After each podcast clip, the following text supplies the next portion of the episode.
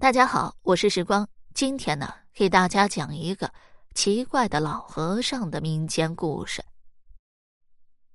这个故事呢，是大半个兖州百姓都知道的怪事，它就发生在这一个档口。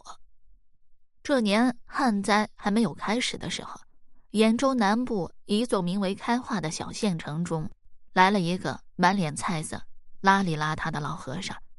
那老和尚一进县城，就挨家挨户的敲门，不是讨一口水喝，就是讨一碗干饭。看着这老和尚一脸的营养不良，那些开门看到了老和尚的百姓们，大多都一边叹气，一边舀水盛饭。可眼看着这和尚敲了一条街的门，十家里头少说有个七八家给了水和米饭，街上的百姓们。也是眼看着这老和尚一口一口的把水喝完，把饭吃完，但是这老和尚却似乎根本没有吃东西一样，而是接着一家又一家的敲门，重复着讨水讨饭的动作。老和尚看起来有些不太正常的举动，顿时吸引了许多闲人的注意。他们有的跟在老和尚的身后，注视着老和尚喝水吃饭的动作，有的则先老和尚。一步跑去敲门，把这个老和尚的怪异之处啊告诉了那些人家。有好奇的人家也不用瓢舀水了，而是直接端着一个大木盆站在门口等着，直到老和尚一上门讨水，就把这一盆水端上来。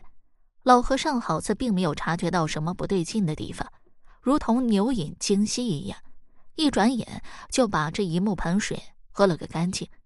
这一下可真的把这些百姓们吓得不轻，一连连发出一声声惊疑。随着跟在老和尚身后的人越来越多，一路上给老和尚喝水吃饭的人也越来越多。只不过随着老和尚喝的水越来越多，百姓们给老和尚喝水的容器也从木盆渐渐变成了水缸。到了天黑的时候，几个好事的小伙子甚至把老和尚引到。破庙的井边上，叫老和尚就着井喝。老和尚也不见怪，直接跳进了水井里边就喝了起来。看见老和尚跳进井里，一开始还有人惊慌，但随着这水井里的水位越来越低，渐渐的就有人笑不出来了。这老和尚竟然像是喝不够一般，直接喝干了水井。喝干了水井，老和尚又从井底跳了上来。朝着早已目瞪口呆的年轻人拜了一拜后，又继续了他讨水喝的旅程。不过，眼见着天色慢慢黑了下来，那些跟在老和尚身后讨水喝的百姓们也渐渐的散去了。人群散开以后，这老和尚也像是从来没有出现过一样，竟然消失在了黑暗中。这老和尚的事情过去没几天，干旱突然在兖州的大地上横行起来，短短几天时间。兖州范围内的土地上，竟然连一滴水也翻不出来了。就在这干旱即将逼得开化县的百姓们也要背井离乡的时候，一个老农却在县城北边的一座破庙里发现了一口水井。说来也巧，这老农本来是路过这里，看到一座破庙之后，想着进去拜一拜这庙里头的神佛菩萨，却不想，才刚走进破庙。老农就看到一口在破庙院子里的水井，老农习惯性的俯身一瞧，却不想就是这么鬼使神差的一眼，老农就看到水井里头清澈的井水，而恰巧不巧，这口井啊，就是当初被和尚喝光水的那一口。原来这个老和尚是逃荒来此，因为得到当地人好心的救助后，知道旱灾不久啊，便会来到当地，九施法在自己走后。让这里的井水变得甘甜，还取之不尽。而看到井水的老农早已经渴得难受了，连忙俯身凑在水井上面喝了一口。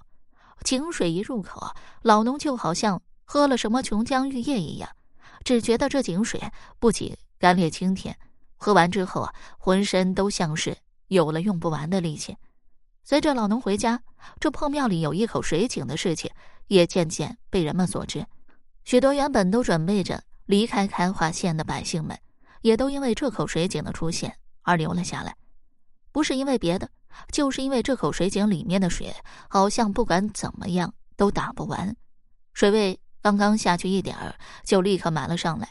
凭借着这口源源不断的水井，开化县的百姓们又重新过上了往年那样的稳定生活。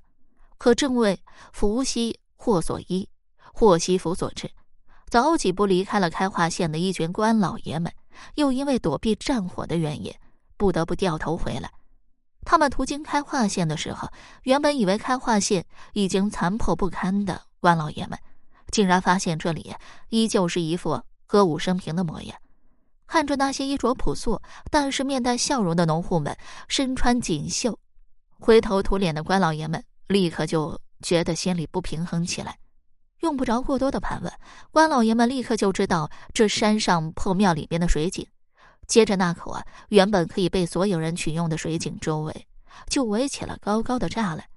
一群官老爷们彼此划分出了区域，用了短短几天的时间，就在这些区域里面架起了木屋。百姓们起初还因为水源的问题和官老爷们发生争执，但是这么一群泥腿子，怎么斗得过一群老爷们呢？没花上什么功夫，这口水井就成了他们的私产。百姓们想要喝水灌溉农田，就必须拿银子和粮食来换。